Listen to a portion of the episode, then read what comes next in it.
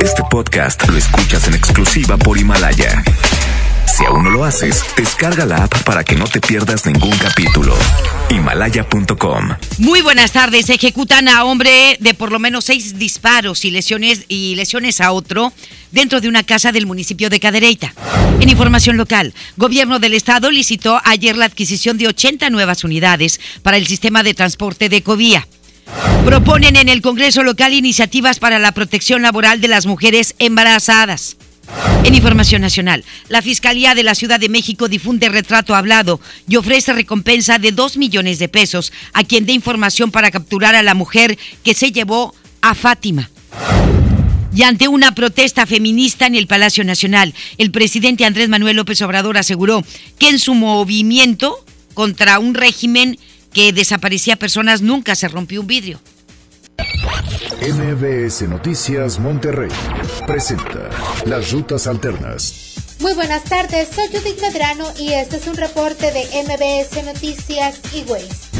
Accidentes. Una situación de riesgo se reporta en Mariana Arista y Bustamante, esto es en la colonia Los Altos del municipio de Escobedo. Nos reportan un atropello en Caporal, esquina Aquiles Cerdán, esto es en la colonia Ex Hacienda Canadá, también en el municipio de Escobedo. Tráfico. Nos reportan el cierre de un carril de la avenida Paseo de los Leones, esto es entre Sevilla y Hacienda Peñuelas. Extreme precauciones, es en el carril de la izquierda. Clima. Temperatura actual 29 grados. Amigo automovilista, le invitamos a realizar alto total en los cruces ferroviarios. Que tenga usted una extraordinaria tarde. MBS Noticias Monterrey presentó Las Rutas Alternas. MBS Noticias Monterrey con Leti Benavides. La información más relevante de la localidad, México y el mundo. Iniciamos. Las dos de la tarde con dos minutos. Muy, pero muy buenas tardes. Tengan todos ustedes. Gracias por acompañarnos, como lo hace todos los días a través de la mejor la 92.5. Estaremos hasta las 3 con lo más importante de la información para que por favor nos acompañe. Le deseamos lo mejor de lo mejor en el resto de este día para usted y su familia. Nos vamos con los detalles. Le digo que pues siguen los actos de violencia lamentablemente en el área metropolitana de Monterrey. Un hombre fue asesinado a balazos y otro más resultó herido luego de haber sido atacados por varios sujetos. Esto ocurrió en la colonia José Lozano, en Cadereyta. El ataque se registró minutos después de la medianoche, en el interior de la casa ubicada entre las calles Ramones y José PH de la Garza, en donde se encontraban las víctimas, cuando de repente un automóvil se detuvo enfrente del el domicilio donde ellos estaban. Eh, bajaron al menos dos hombres armados quienes irrumpieron en el hogar y abrieron fuego contra estas personas. Al lugar llegaron elementos de la policía, confirmaron la muerte de uno de estos hombres, del que se señaló que tenía entre 20 y 25 años de edad, el cual recibió al menos seis impactos.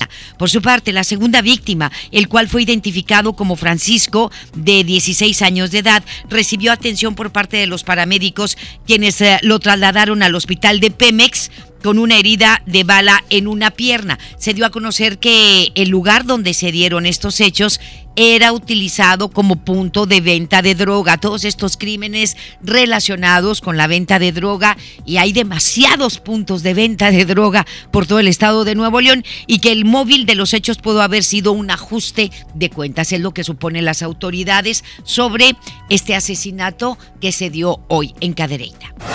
El conductor de una motocicleta perdió la vida luego de haberse impactado contra un caballo. Esto ocurrió en el municipio de Linares. El hecho se reportó minutos después de las 9 de la noche de ayer sobre la carretera Elegido el Brasil, a donde arribaron elementos de la policía, quienes acordonaron el área y confirmaron la muerte de este hombre. La víctima fue identificada por sus familiares como Román Villarreal Vázquez, de 62 años de edad, el cual circulaba por ese lugar cuando el caballo salió corriendo de un monte, lo que impidió que el ahora fallecido pudiera frenar a tiempo, provocando que lo invistiera. Minutos después del encontronazo, el animal lamentablemente murió.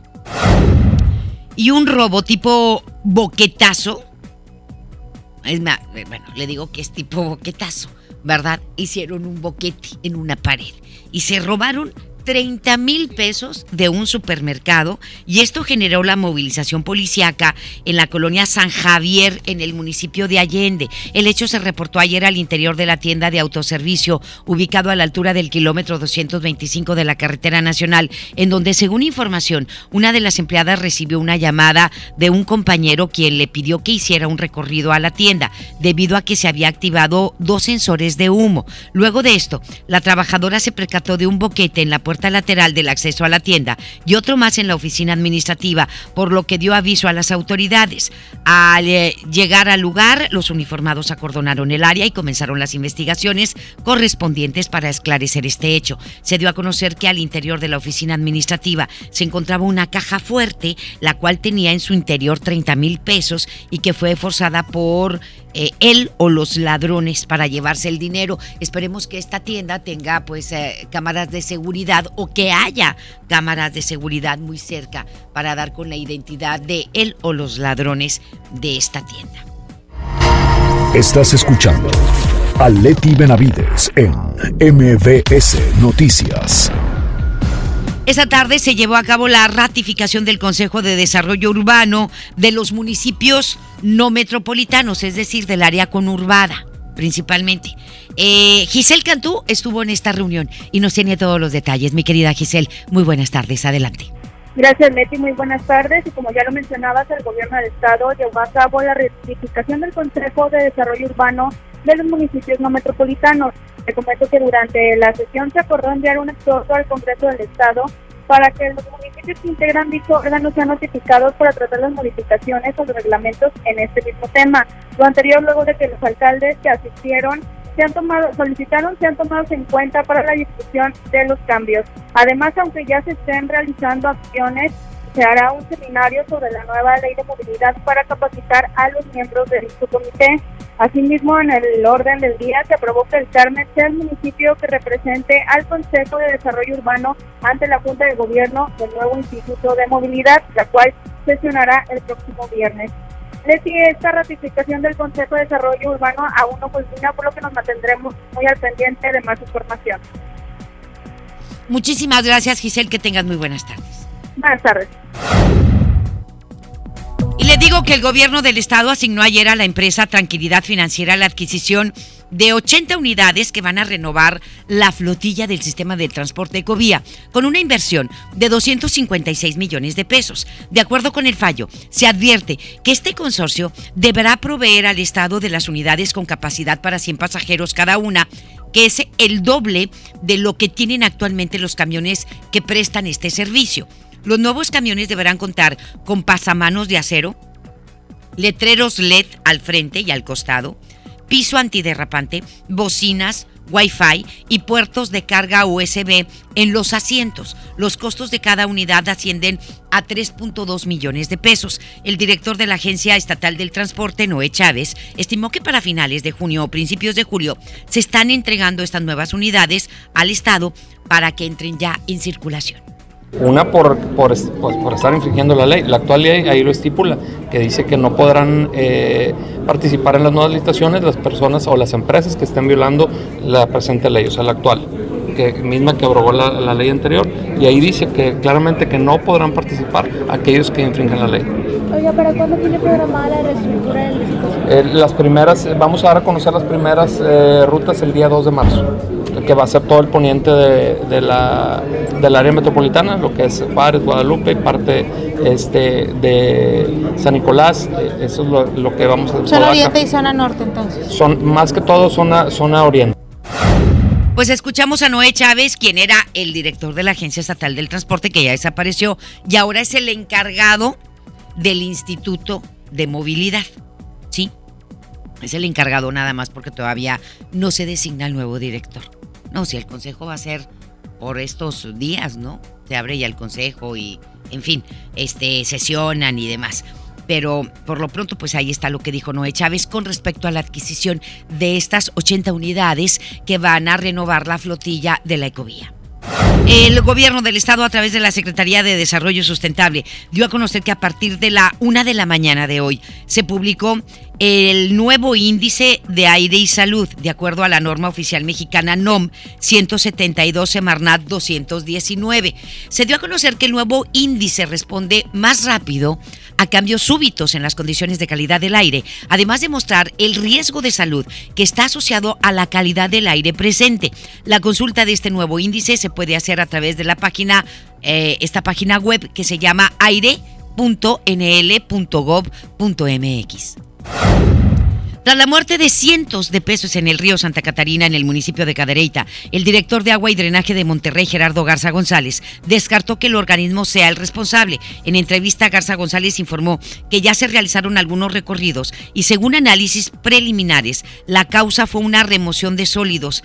Ya se detectó maquinaria pesada trabajando en la zona, sin embargo, aún no se identifica quiénes están realizando estas obras, quiénes están removiendo esta parte sólida de abajo, aunque ayer sí habían enviado un este un comunicado a los medios de comunicación, pero vamos a escuchar a Gerardo Garza González, el director de agua y drenaje de Monterrey.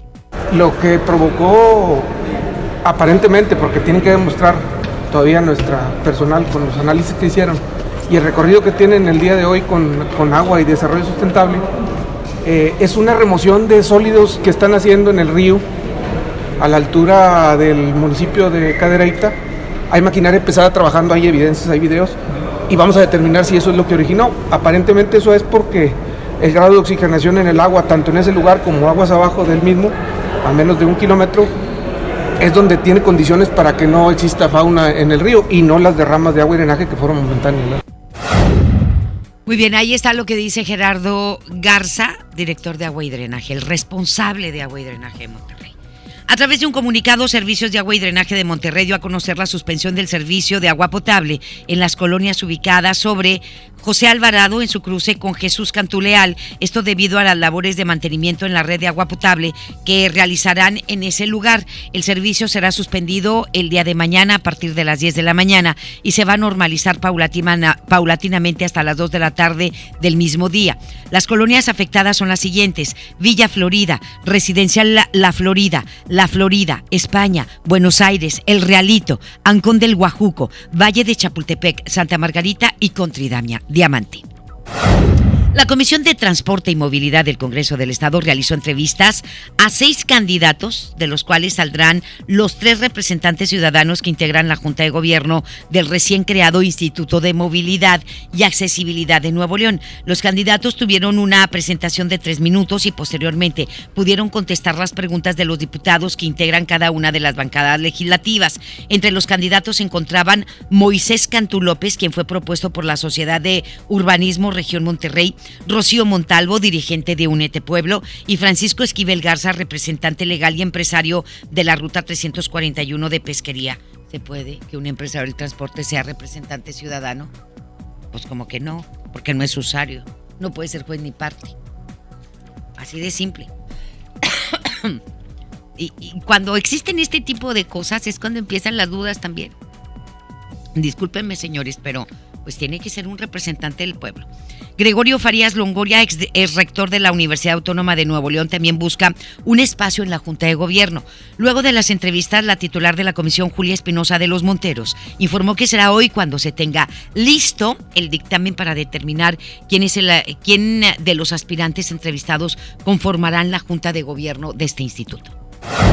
Y el dirigente del PRI a nivel estatal, Pedro Pablo Treviño comentó ayer que el tricolor va a renovar su consejo político el próximo 22 de marzo y a partir de ahí se iniciará de manera inmediata la renovación del comité directivo. De acuerdo con la convocatoria, los registros de los aspirantes al consejo será el 9 de marzo en la sede estatal del partido. Aunque el periodo de Treviño frente al PRI vence el 27 de este mes, explicó que el proceso de renovación se mantendrá en el cargo. Eh, hasta la elección del nuevo comité directivo. Agregó que tiene el compromiso de realizar todo lo más rápido posible. Entonces van a renovar el consejo y la dirigencia. La dirigencia del PRI del Estado. Vamos a ver cómo se ponga en el arreba. Ay, me acuerdo cómo se pelearon y se aventaron sillas y se dieron con todo. Que va. Pero bueno, vamos a otra cosa. El diputado local Luis Donaldo Colosio presentó dos iniciativas de reforma para evitar discriminación laboral contra mujeres que son despedidas u obligadas a renunciar por estar embarazadas. La primera iniciativa contempla una reforma a la Ley Federal del Trabajo en la que se señale la prohibición de la renuncia por parte de mujeres embarazadas en tanto no se compruebe que la terminación de la relación laboral es por motivos diferentes a su estado. Y creo que esto ya se había determinado, ¿eh? la reforma que se hizo eh, en la época de Enrique Peña Nieto. ¿sí? La no discriminación. Y está, y está a, a nivel federal. ¿sí? Entonces yo no entiendo por qué siguen con lo mismo. En esta misma iniciativa se plantea que se procederá en términos similares en beneficio del trabajador por el nacimiento de un hijo dentro de los 90 días posteriores, así como en los casos de adopción. La segunda propuesta planteada es brindar la misma protección a las mujeres que laboran en el servicio público, ya sea en el Estado o en los municipios. Es proteger a las mujeres embarazadas y que por este motivo no sean despedidas o obligadas a renunciar. Esto es discriminatorio y atenta contra la ley desde hace algunos años que hubo una reforma en la ley federal del trabajo y ahí está tipificado la no discriminación. Incluso la no discriminación a personas discapacitadas. También hay este, y ahí está en la ley, desde hace tiempo. Thank you. Y la alcaldesa de Guadalupe, Cristina Díaz Salazar, presentó a los representantes de las empresas instaladas en dos parques industriales la plataforma de programas sociales y también de servicios públicos con los que cuenta su administración. Esto con la finalidad de que estos empresarios y sus empleados puedan beneficiarse con programas municipales. La alcaldesa declaró que se busca impulsar la responsabilidad social en los trabajadores para que puedan cumplir con sus obligaciones, pero que además aprovechen las ventajas que les brindan las dependencias a través de sus programas de bienestar para las familias de Guadalupe. El municipio de Santa Catarina presentó su plan de acción climática global. Judith Medrano con todos los detalles. Adelante, mi querida Judith, buenas tardes. Gracias, Leti. Buenas tardes. Te saludo con gusto para informarte que el municipio de Santa Catarina presentó su plan de acción climática en coordinación con el gobierno de Nuevo León, diputados locales, empresarios, servidores públicos y los ciudadanos. Este plan, dijo el alcalde Héctor Castillo Olivares, presenta información para atender aspectos ambientales como la calidad del aire, el uso del suelo, manejo de residuos, entre otros, y permitirá orientar las políticas públicas encaminadas a disminuir los gases del efecto invernadero. Escuchemos al alcalde de Santa Catarina, Héctor Castillo Olivares. Pues Santa Catarina, San Bernabé son puntos donde tienen mayores concentraciones de contaminación. Esto nos hace ver que en gran medida es por la ubicación geográfica que tenemos, más no es por el hábito consumo de aquí de la ciudad. Y esto pues viene de un pasivo que viene desde Cadereyta, viene todo este... Se informó Leti que el edil Santa Catarinense mencionó que cerca de 100 personas trabajaron en talleres en la investigación e integración del documento. Entre los retos que se tienen, agregó, está el otorgar competencias jurídicas a los municipios, atender el tema de la salud por la mala calidad del aire y se tengan mayores sanciones para las empresas.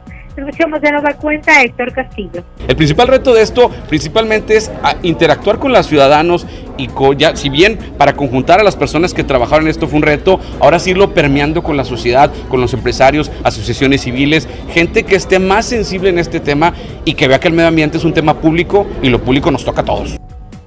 Se comenta, Leti, que también se busca que se cuente con un sistema de información y cambio climático, se instalen sensores para medir contaminantes y también se tenga un o un espacio, un inventario forestal municipal.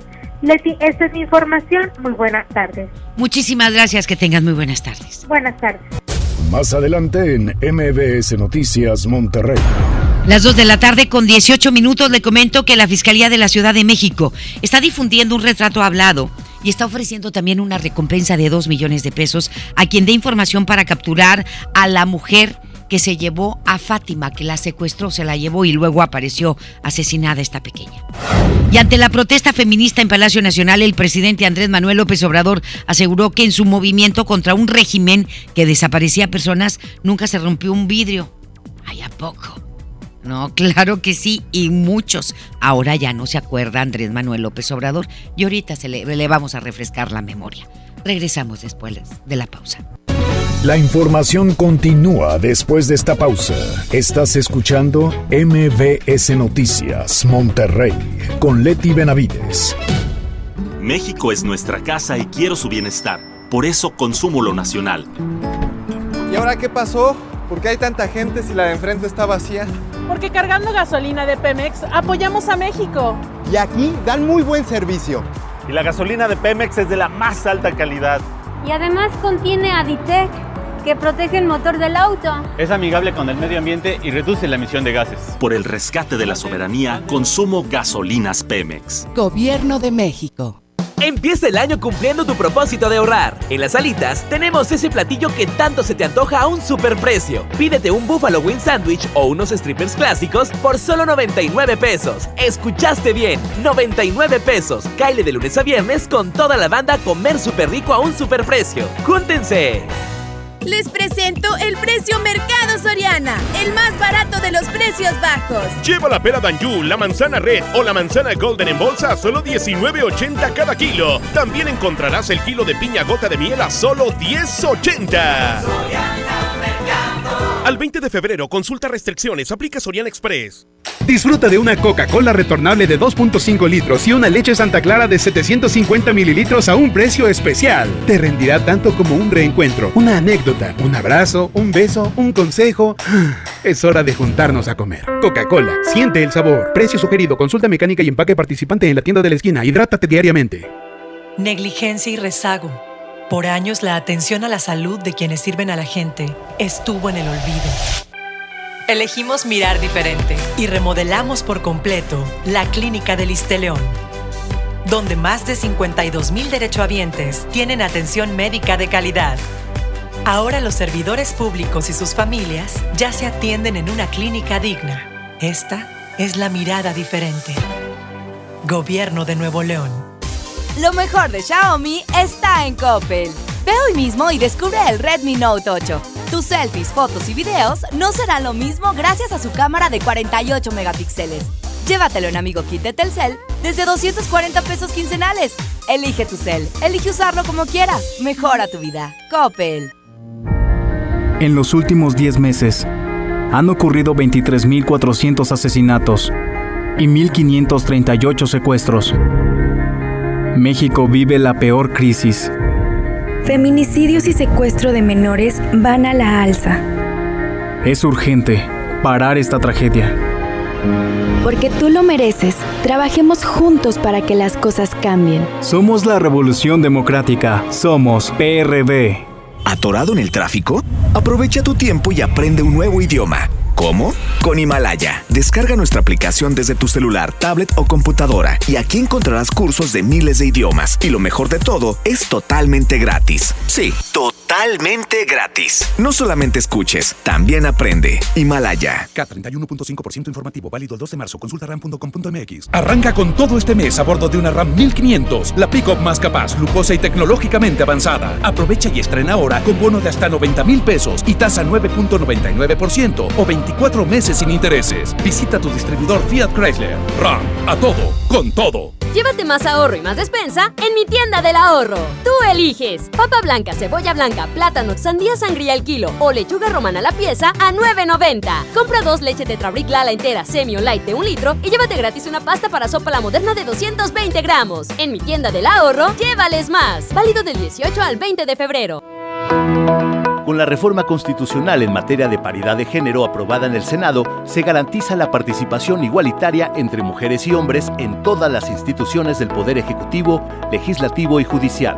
En México somos la mitad de la población y ahora participaremos en la toma de decisiones en paridad. 50% mujeres y 50% hombres. Así reafirmamos nuestro compromiso de servir. Senado de la República. Cercanía y resultados. Regresamos con más información. MBS Noticias, Monterrey, con Leti Benavides. Las 2 de la tarde con 24, el doctor César Lozano en un minuto para vivir mejor. Un minuto para vivir mejor con el doctor César Lozano. Hay ciertos valores que nunca sobrarán y que te ayudarán a resolver cualquier conflicto de una manera más asertiva. La primera de ellas es la empatía. Ponerme los zapatos de la persona en cuestión. ¿Cómo me sentiría si yo estuviera en sus zapatos? ¿Cómo me gustaría que me hablaran? ¿Cómo me lo gustaría que me lo dijeran? Si yo cometí el error, ¿de qué manera me gustaría que me lo hicieran saber? Dos, la honestidad. Nada como hablar con la verdad, pero la verdad no tiene por qué ser hiriente. ¿De qué manera te hablo con la verdad sin necesidad de hacerte daño? Y tres, la cortesía. Tú sabes que la cortesía eh, va unido al respeto.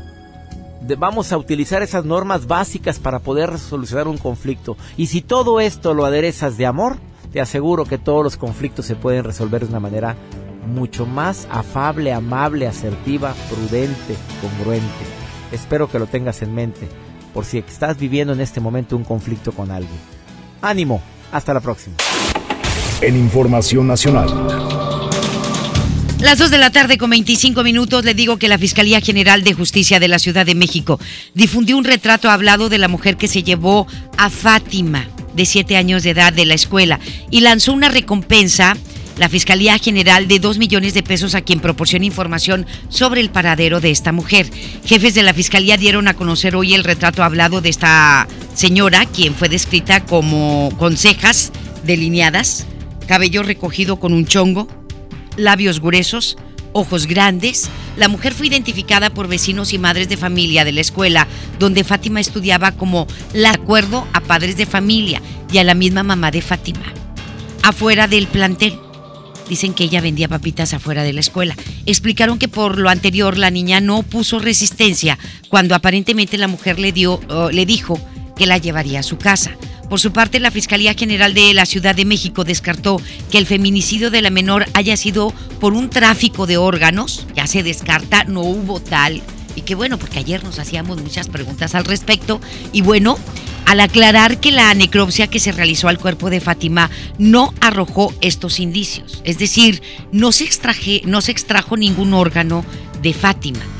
Por otro lado, el DIF de la Ciudad de México informó ayer, a través de un comunicado, que cuando Fátima tenía dos años de edad en eh, su círculo familiar tenían problemas de descuido y de maltrato emocional hacia un niño y dos niñas, incluida ella. Ella tenía dos añitos, eso fue hace cinco, en el 2015.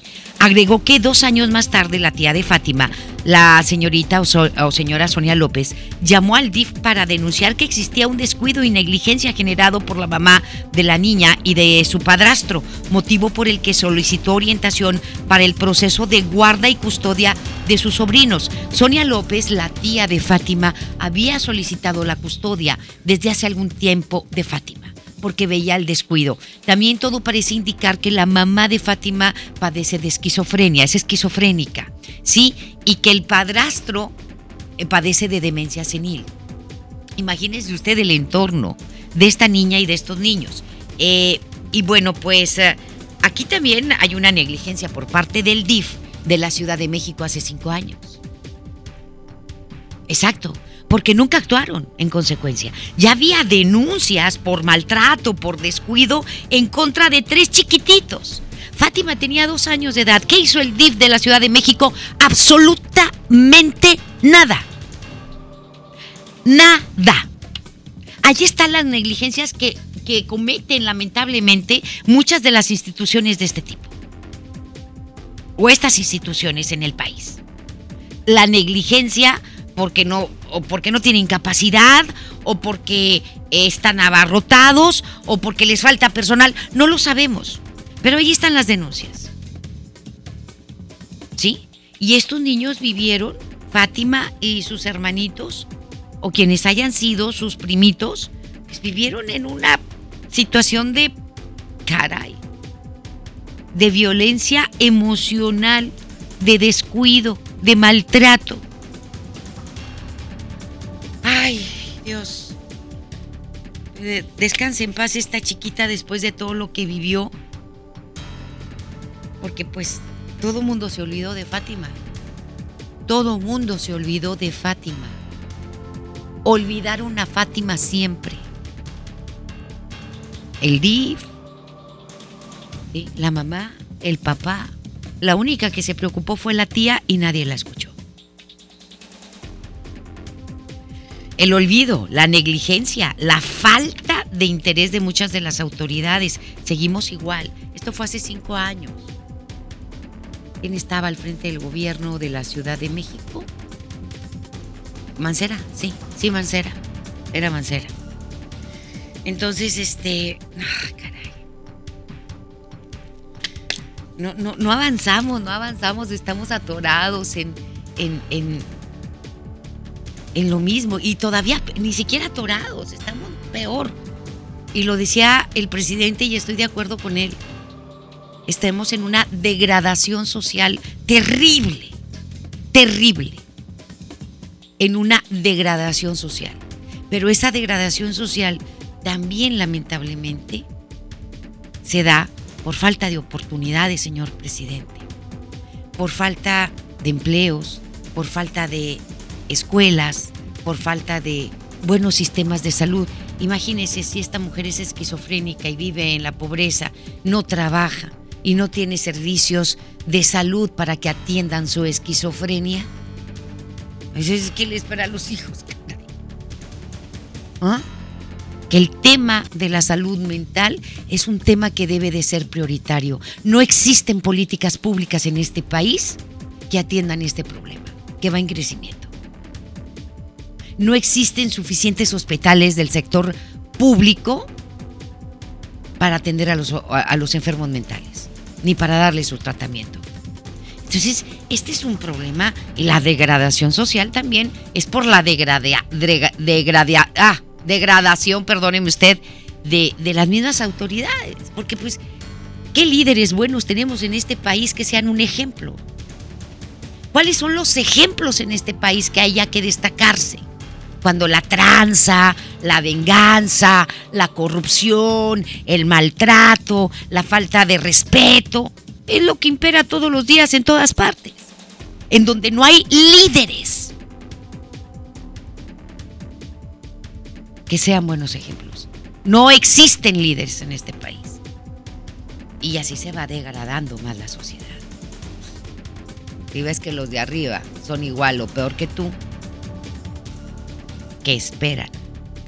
Y él lo decía el mismo presidente Andrés Manuel López Obrador. Se limpia de arriba para abajo. Se da el ejemplo de arriba para abajo. Eso se permea. Pero si no hay buenos ejemplos de arriba Imagínense cómo está abajo. Es un círculo ahí muy feo que estamos viviendo y que nos está llevando a esta degradación social. Lamentablemente. Nos vamos a otra cosa. Eh, bueno, sobre este mismo tema de Fátima. La secretaria de Educación Pública o la Secretaría informó que se encuentra ya avanzada la investigación sobre si se cumplió o no el protocolo obligatorio en la entrega de la niña Fátima por parte de los directivos y profesores de la escuela Enrique Repsamen. Otra vez la escuela Enrique Repsamen metida en un bronco. Primero con lo del temblor, ¿se acuerda usted? Sí, eh, sí, pero es el mismo nombre. Y a lo mejor son los mismos dueños o los mismos socios. Es otra escuela porque está ubicada en otra parte, pero es el mismo nombre, Enrique Repsamen. Así se llamaba la escuela que se derrumbó en el terremoto del 2017, ¿se acuerda usted? En donde, bueno, cuando empezaron a investigar se dieron cuenta de todas las anomalías que eh, existían en la construcción de esta escuela y ahora esta escuela que se llama igual Enrique Repsamen posiblemente sea, pues este, sean los mismos dueños que tienen varios colegios con el mismo nombre en la Ciudad de México, pues ahora están metidos también en una bronca. El titular de la Autoridad Educativa Federal en la Ciudad de México, Luis Humberto Fernández Fuentes, aseguró que el personal del plantel está localizable y dispuesto a proporcionar las declaraciones necesarias para esta investigación. El funcionario explicó que el protocolo correspondiente establece las responsabilidades de los directivos, maestros y padres de familia en materia de entrega de alumnos quienes bajo ninguna circunstancia pueden ser abandonados a su suerte en caso de que nadie vaya por ellos pasados los 20 minutos de tolerancia. O sea, pasan los 20 minutos de tolerancia, nadie vino por él, pues a mí me vale y ahí lo dejo. ¿Cómo? Y tienen que investigar muy bien quién fue el responsable de dejar a Fátima en la vía pública después de los 20 minutos de tolerancia, porque su mamá no llegaba. Aparte, y su mamá es esquizofrénica. Entonces, ya usted entenderá por qué no llega a tiempo. ¿Sí? ¡Caray! Otra negligencia más le digo. Donde a todo mundo nos vale Wilson el otro.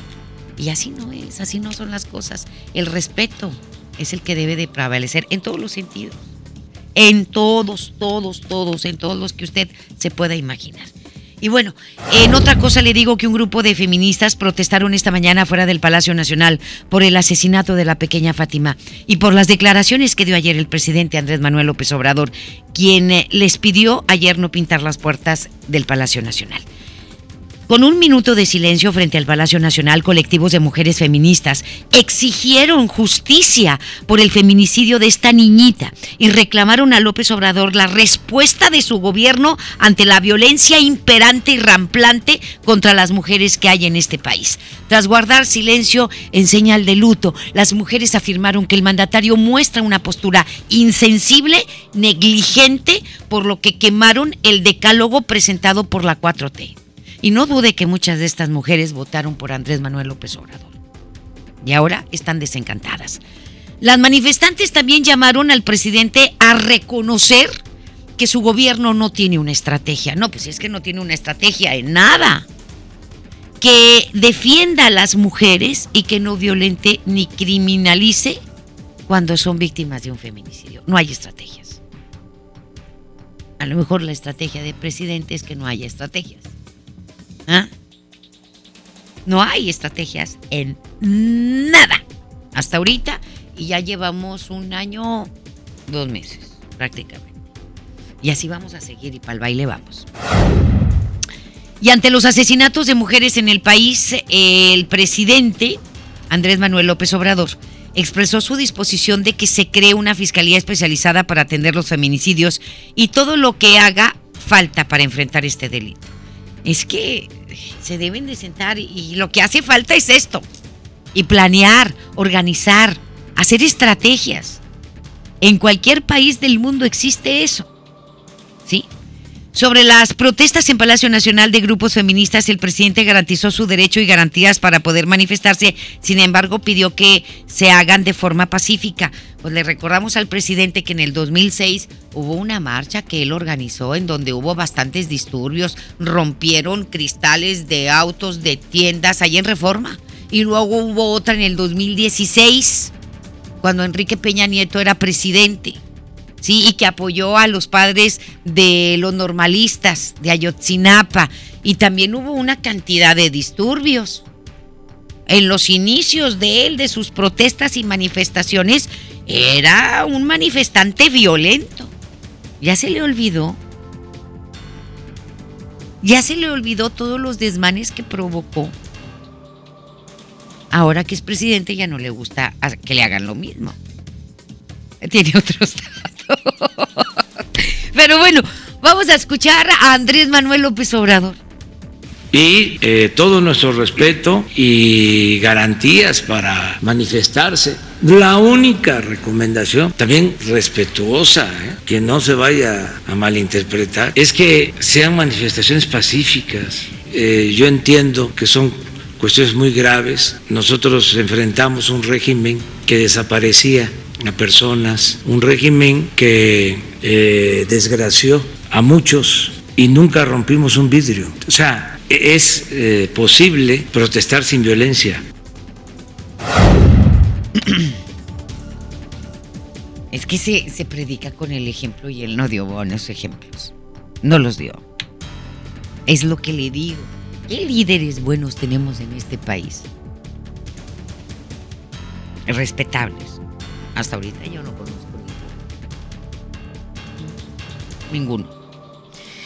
Y bueno, tras esta protesta, durante su conferencia de prensa mañanera, el presidente Andrés Manuel López Obrador aseguró que se encuentra dispuesto a trabajar en conjunto para que una situación como la de Fátima no vuelva a pasar. Rocío Méndez, desde la Ciudad de México, nos tiene toda la información. Rocío, muy buenas tardes, adelante. Efectivamente, Leti, gracias, muy buenas tardes. Cuestionado sobre el posible intercambio de ideas con defensoras y expertas frente a la escalada de violencia en contra de las mujeres, el presidente Andrés Manuel López Obrador dijo que está en la mejor disposición de trabajar de manera conjunta, pero insistió en que no cambiará el enfoque de su política de atender las causas sociales que originan la inseguridad. Criticó que gobiernos anteriores se ponían frente a la televisión a decir que no les temblaría la mano para endurecer acciones ante la delincuencia, pero, agregó el presidente López Obrador, la ley es la ley y hay que atender las causas. Subrayó que también se están reforzando las acciones de vigilancia y profesionalización de la policía con el apoyo de la Guardia Nacional, el Ejército y la Marina, pero consideró lo más importante es lograr una sociedad mejor. No vamos a cambiar, seguiremos en esto aunque lleve tiempo, apuntó. Hay que esperar el resultado de la investigación y tener confianza en que se va a esclarecer lo sucedido, que se va a castigar a los responsables. Hay mucho oportunismo, sopilotean.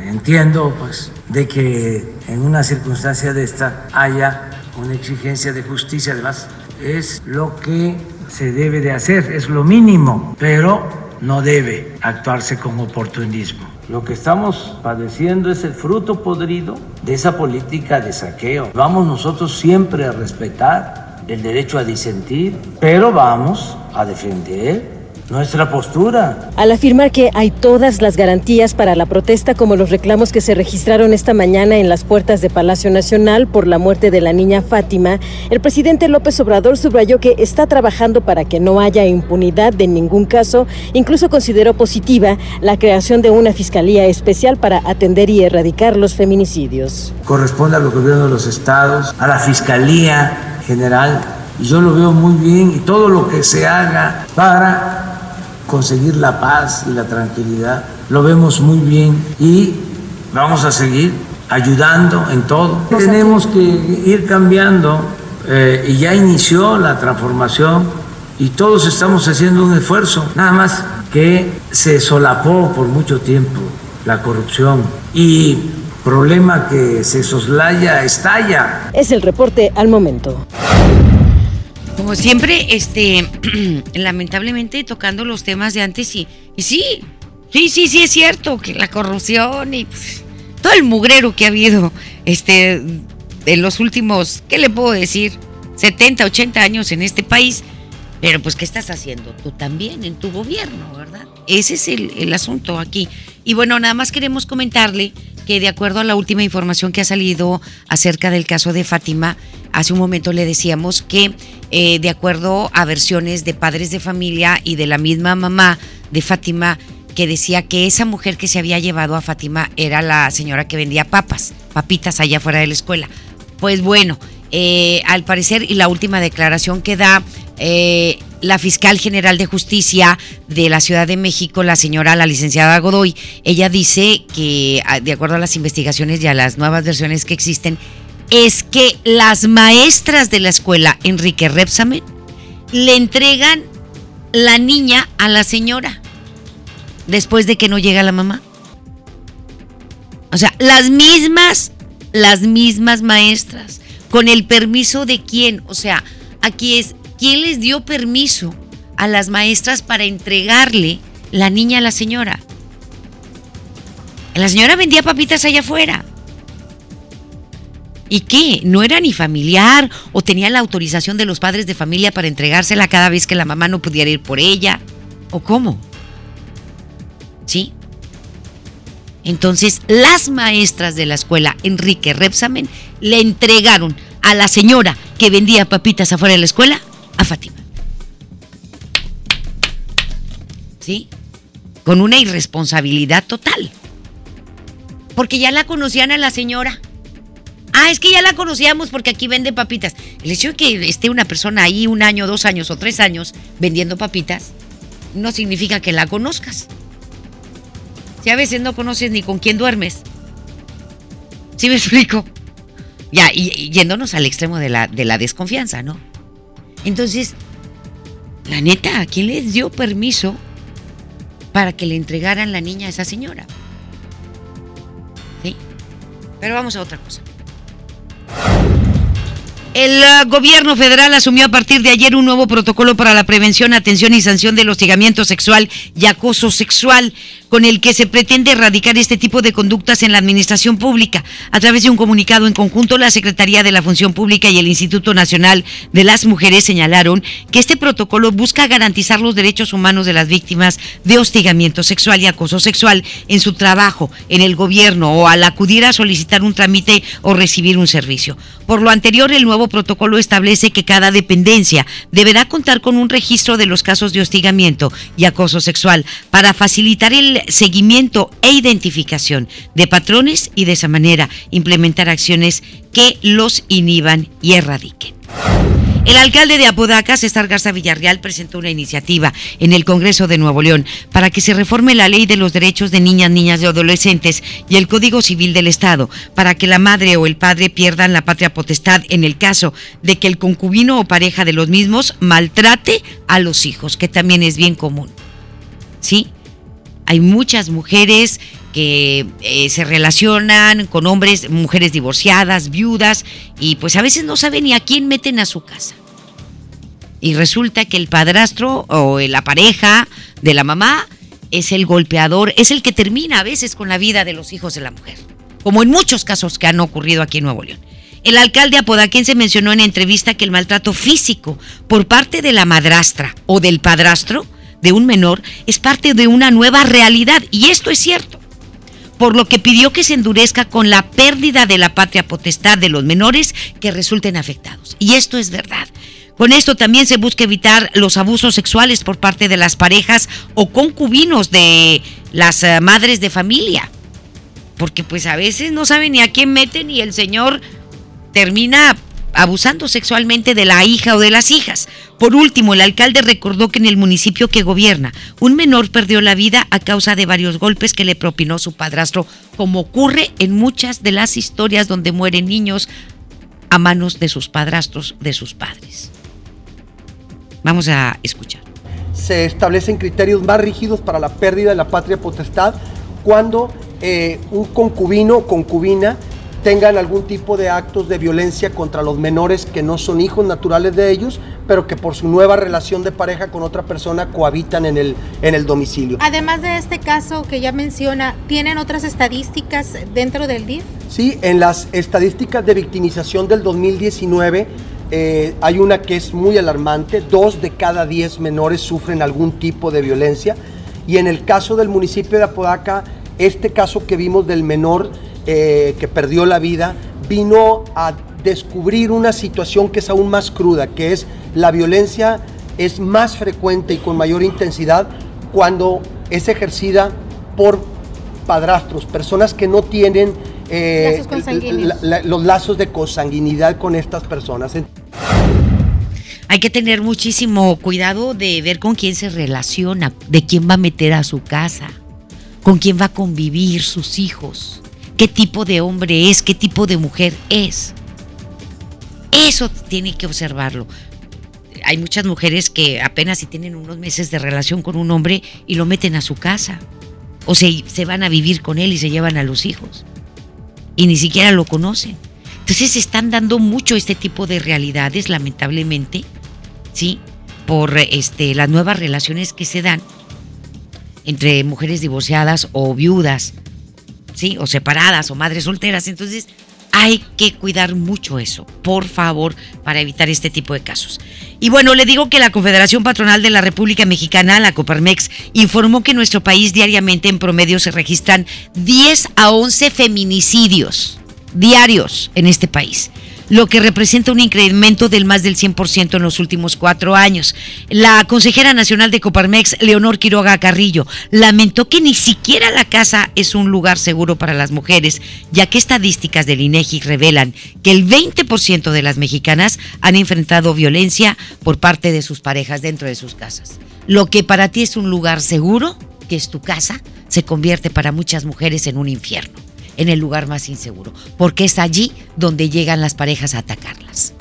Un tema apremiante sin duda en el país es la violencia que estamos sufriendo todos los días las mujeres. Lamentablemente, nuestra casa no es un espacio seguro. Según datos del INEGI, el 20% de las mujeres ha enfrentado violencia por parte de sus parejas. Y la peor fotografía de la violencia de género la estamos viendo con los 10 feminicidios que ocurren en promedio todos los días. Esto es un incremento de más del 100% en los últimos cuatro años. Es realmente un dato dramático que el 50% de estas mujeres fueron asesinadas por su esposo o concubino y el 30% de estos crímenes han ocurrido en su propia casa. Este es un indignante panorama y no se observa una respuesta enérgica ni una estrategia clara de la autoridad. Ahí está. Es la realidad. De 10 a 11 feminicidios diarios ocurren en este país. Y de los que están contabilizados, más los que no sabemos. De las mujeres desaparecidas, no sabemos si haya feminicidios entre ellos. ¿Verdad? Pero nos vamos a otra cosa. Le digo que la coordinadora del PRD en la Cámara de Diputados, Verónica Juárez, advirtió que en, el último, en los últimos cuatro años los feminicidios de menores de edad se duplicaron también en nuestro país, eh, al pasar de 50 en 2015 a 98 en 2019. Consideró que ante estos datos los gobiernos de los tres niveles deberán estar actuando de manera precisa y contundente. Ya no puede haber espera. Juárez dijo que lo que está pidiendo puntualmente es que se garantice la seguridad a las mujeres y a las niñas y dijo que lo anterior es un asunto que no quiere asumir el presidente Andrés Manuel López Obrador. Por supuesto que vemos mucha indolencia del gobierno federal. No es con la cartilla moral como vamos a resolver este asunto. No es con hacer llamados a que todos vamos a vivir felices si somos amorosos, este, no ser de esta forma. Lo que requerimos son políticas públicas eficaces. Y más que sermones en la mañana, necesitamos soluciones en este sentido.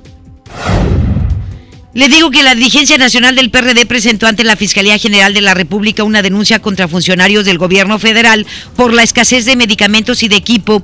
Esto está ocasionando muchos, muchos problemas en la salud de los mexicanos y mexicanas. Están empeorando en su salud porque no hay nada en el Seguro Social. Los funcionarios denunciados son el secretario de Hacienda y Crédito Público Arturo Herrera, su oficial mayor Talía Lagunas, la titular del SAT Raquel Buenrostro, el director del Seguro Social Zoé Robledo, el jefe de la unidad de la Oficialía Mayor de la Secretaría de Hacienda Luis Alberto Roberto y además responsables de la compra consolidada de medicinas y de equipo. Ellos son los responsables de esta negligencia y de la falta de medicamentos que hay en toda la República Mexicana. El delito que se les atribuye es corrupción por abuso de autoridad, coalición de servicios públicos o de servidores públicos, perdóneme usted, y el uso ilícito de atribuciones y facultades. Fíjese de lo que les están acusando. Al gabinete de Andrés Manuel López Obrador los acusan de corruptos, de abuso de autoridad, de coalición de servidores públicos y del uso ilícito de atribuciones y facultades. ¿Sí? Quédese con nosotros, ya volvemos después de la pausa. La información continúa después de esta pausa. Estás escuchando MBS Noticias Monterrey con Leti Benavides. ¿Sabías que lenguas como el quiligua, paipai, pápago, seri, mayo, tlahuica, cucapá, chocholteco, lacandón, entre otras más están en peligro de extinción? En el Día Internacional de la Lengua Materna hablaremos sobre el tema. Platicaremos sobre los 110 años de la Cruz Roja Mexicana. Nos vamos de pata de perro hasta Chetumal, Quintana Roo. Y en la música, Julia Palma. Domingo 23 de febrero, en la Hora Nacional, con Patti Velasco y Pepe Campa. Esta es una producción de RTC de la Secretaría de Gobernación. Gobierno de México. Mientras pensaba cómo hacerme un tiempito libre para hacer alguna actividad a favor del medio ambiente, miré la botella de agua Ciel que estaba tomando y me di cuenta que ya estaba haciendo algo. Elige Ciel, la botella que no trae plástico nuevo al mundo. Súmate a unmundosinresiduos.com. Hidrátate diariamente. Apliquen presentaciones personales y 5 litros. Niños y jóvenes lejos del arte, sin áreas de convivencia con sus familias. Elegimos mirar diferente. Invertimos más de 70 millones de pesos en tres esferas culturales en García, El Carmen y Galeana, donde impulsamos el desarrollo de habilidades artísticas como teatro, danza, música, lectura y más en beneficio de quienes más lo necesitan. Espacios amplios y bonitos que la gente se merece. Esta es la mirada diferente. Gobierno de Nuevo León. Si tienes antojo, llénalo como rey. Elige dos hamburguesas, Big King, King de pollo, Whopper o Long Rodeo. Arma tu par por 79 pesos. Burger King. Come bien. Encuéntranos en Uber Eats. La nota positiva es que puedes tener hasta un 40% de descuento al circular por periférico en las casetas de Lincoln, Apodaca y sus entronques. Los usuarios deben tener un tag de pase preferente y enviar copia de su tarjeta de circulación y licencia de conducir vigentes a descuento. Llega a tiempo y con seguridad a tu destino. Conoce más en www.nl.gov.mx. Gobierno de Nuevo León, siempre ascendiendo. BBVA, BBVA, BBVA, BBVA, BBVA,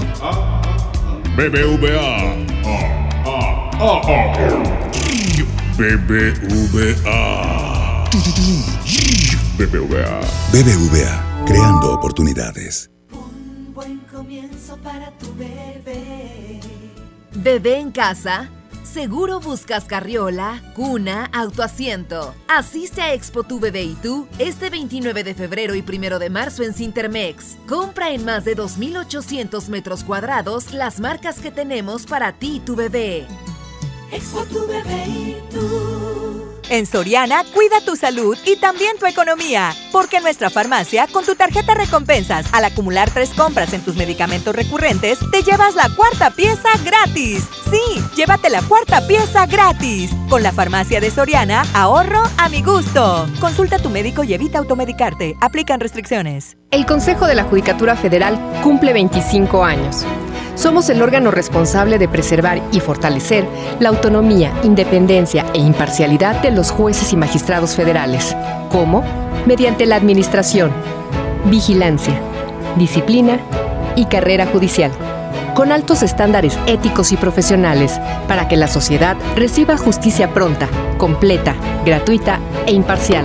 Consejo de la Judicatura Federal, el poder de la justicia. En Smart, el plan de rescate trae grandes ofertas como las ofertas heroicas. Pierna de cerdo con hueso de 52.99 a solo 45.99 el kilo. Huevo grande Smart, cartera con 30 piezas a 54.99. Nescafé clásico de 225 gramos a 69.99. Solo en Smart. Aplica descripciones. Regresamos con más información. MBS Noticias, Monterrey, con Leti Benavides. En juego con Toño Net. Adelante, mi querido Toño, qué gusto me da saludarte. Buenas tardes. Gracias, Leti. Igualmente, buenas tardes. Saludos para todos. Monterrey se prepara para el partido de mañana de los cuartos de final de la Copa MX, donde buscará boleto a las semifinales frente al equipo del Santos. Tendrá un cuadro alternado entre titulares y suplentes. Hoy se trabajó en el Barreal de cara a este partido. Estará Luis Cárdenas, el famoso Mochis, en la portería, con Estefan Medina, César Montes, Nico Sánchez y Daniel Parra en la defensa. Matías Creneviter, Alfonso Alvarado, Xavi Rodríguez y Jesús Gallardo como volantes, teniendo adelante a Dorlan Pavón y a Vincent Janssen. El argentino Maxi Mesa estuvo en rehabilitación en las instalaciones, por lo que está descartado para el encuentro. Y en Tigres también habrá ausencias para el partido del fin de semana frente a Cruz Azul. Por una contusión en el tobillo izquierdo, Edu Vargas no hará el viaje, no solo contra Cruz Azul, sino también para el partido frente al Salvador. Por este golpe, el chileno no viajó a Torreón y tampoco lo hará a Centroamérica estará en recuperación y se perderá también la visita al equipo de Cruz Azul. Tigres tiene cinco lastimados, Hugo Ayala, Diego Reyes, Jorge Torres Nilo, Jürgen Damm y Edu Vargas. Esto es lo que tenemos Leti los deportes a las 4 de la tarde. Muchos más detalles de estas notas y otras en el show del fútbol. Muchísimas gracias, mi querido Toño. Te mando un abrazo y estaremos al pendiente de 4 a 5 de la tarde. Que tengas bonito día. Gracias, Leti. Hasta Bye. pronto. También usted que tenga muy bonito día, le mandamos un abrazo con muchísimo cariño. Muchísimas gracias por acompañarnos en este martes 18 de febrero. Y mañana lo esperamos como todos los días en punto de las 2. Hasta mañana. Esto fue MBS Noticias Monterrey con Leti Benavides. Los esperamos en la próxima emisión o antes, si la noticia lo requiere. Este podcast lo escuchas en exclusiva por Himalaya. Si aún no lo haces, descarga la app para que no te pierdas ningún capítulo. Himalaya.com